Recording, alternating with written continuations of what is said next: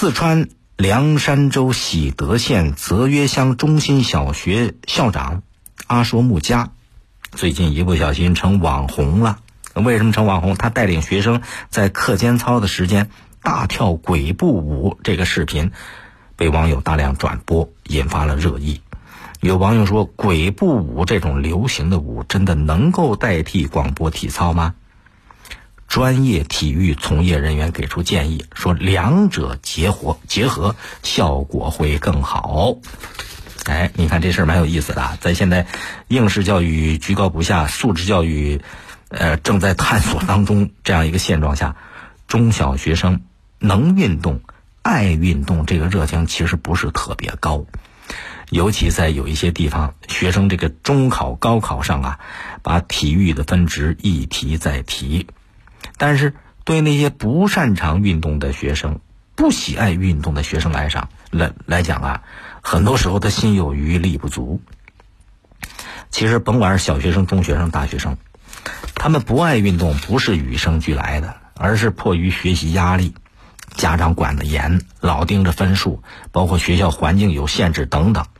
让本来好动的学生，变成一个个老老实实、温文尔雅。然后呢，孩子们体质普遍下降。你看那小小四眼儿，啊，无论是小学生到高中生，那戴眼镜的多了，近视率一律飙一路飙升。体育课被文化课经常占课的现象，习以为常。所以，当前从教育主管部门到学校到家庭，对孩子的这个体质健康，应该说都是很重视的。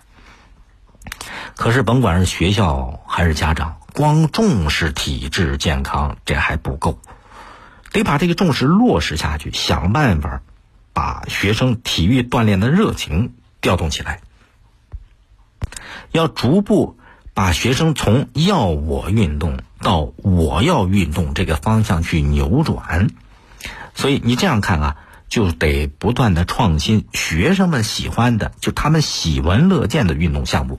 哎，这才有兴趣参加吗？比方说，像新闻报道的这个四川凉山州喜德县泽约乡中心小学这个校长阿说木佳，他这个鬼步舞就吸引了很多孩子主动参与运动，哎，不小心还成了网红。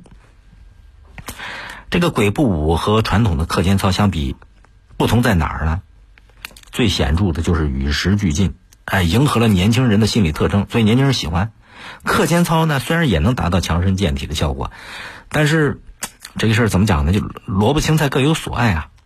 再说这个鬼步舞，它也是起源于二十世纪八十年代的墨尔本，舞步简单，它是属于一种力量型的舞蹈。通过流行的舞蹈形式，哎，它能激发小学生的这种喜欢，激发他的运动活力，其实也蛮好的，是不是？总体来讲，就只要能够对孩子身体素质有提高，能够强身健体，也不一定非要纠结于课间操啊、鬼步舞啊。因为你最终的目的是什么？最终的目的就是要调动学生们积极、主动、热情的去参与到体育锻炼、体育运动当中去，让身体壮壮的，哎，把身体这个本钱给赚足，把身体的基础打牢。这才能够更好的成长，更好的学习啊，是吧？以后能够给社会做出更多的贡献。更多内容，欢迎您下载荔枝新闻和我苏客户端，也可以关注江苏新闻广播的官方微博、微信。更多广播节目、优选音视频和大蓝鲸商城，也欢迎您登录大蓝鲸 APP。大林评论在大蓝鲸上推出了音频产品，每天更新一期。欢迎您搜索节目订阅收听，今天节目就这样，再会。